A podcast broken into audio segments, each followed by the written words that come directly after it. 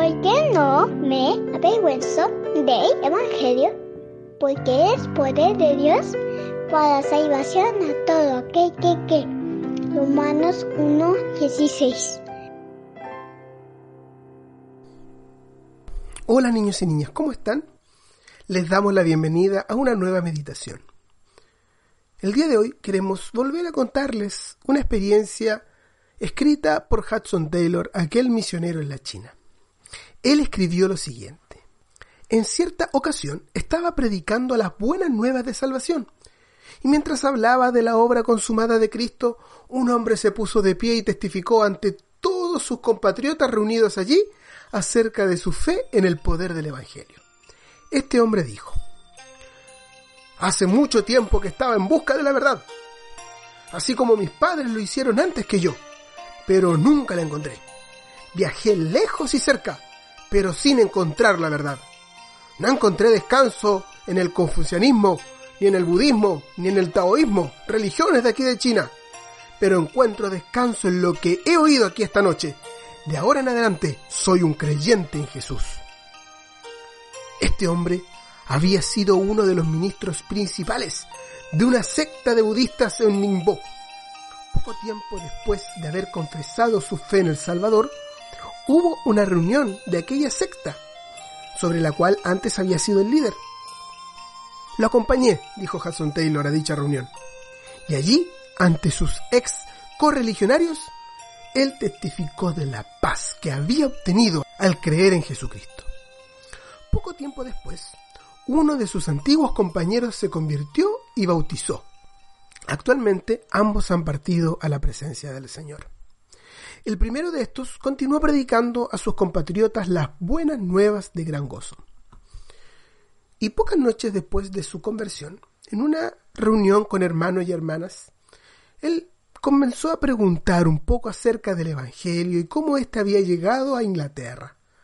Allí, los hermanos y las hermanas le contaron un poco acerca de cómo el Evangelio había llegado a Inglaterra hace algunos cientos de años atrás. Asombrado, este hombre dijo, ¿qué? Pero, ¿es posible que por cientos de años ustedes han poseído el conocimiento de estas buenas nuevas y sin embargo solo han venido ahora a predicarlas a nosotros.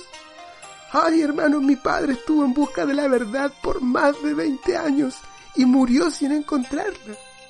Oh, ¿y por qué no vinieron antes?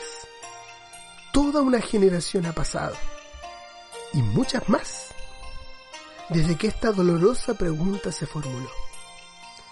Pero ¿cuántos pueden repetir la misma pregunta en la actualidad? millones de personas desde entonces han partido a la eternidad sin haber recibido una oferta de salvación.